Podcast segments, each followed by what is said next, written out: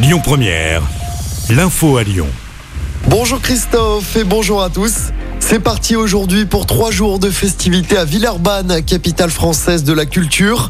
Le spectacle Boule Machin va se dérouler dans les rues de Villeurbanne. Un spectacle imaginé par la compagnie de théâtre Royal de Luxe qui va proposer une grande course de chiens géants dans toute la ville. Un événement gratuit et accessible en famille. 100 000 personnes sont espérées chaque jour sur le parcours. La ministre de la Culture sera d'ailleurs présente tout à l'heure. Attention, il y a des restrictions de circulation jusqu'à dimanche à Villeurbanne. On vous a mis toutes les informations sur notre site et notre application.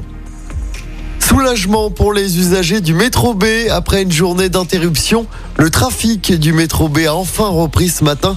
Le métro était à l'arrêt depuis hier matin vers 8 heures. C'était à cause d'un incident technique.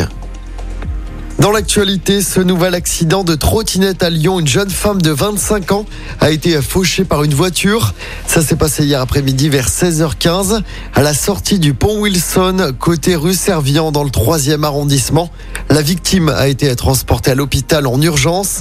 Les circonstances de l'accident ne sont pas encore connues. Une enquête est en cours. 10 mois de prison avec sursis qui le procureur hier envers deux policiers de la BAC. Ils sont poursuivis pour des violences sur un jeune manifestant à Lyon.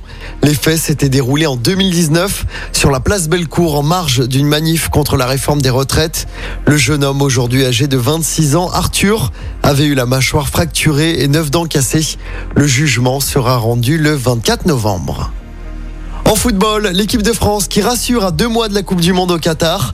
Les Bleus ont battu l'Autriche, deux buts à zéro hier soir. Kylian Mbappé et Olivier Giroud sont les buteurs.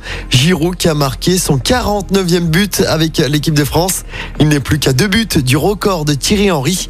L'équipe de France se déplace dimanche soir au Danemark en Ligue des Nations.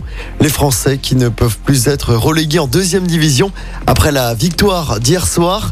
Et puis en tennis, une affiche à ne surtout pas manquer ce soir.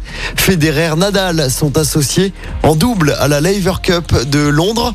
Le Suisse jouera le dernier match de sa carrière et il a choisi de le disputer avec l'Espagnol. Écoutez votre radio Lyon Première en direct sur l'application Lyon Première, lyonpremière.fr et bien sûr à Lyon sur 90.2 FM et en DAB+. Lyon Première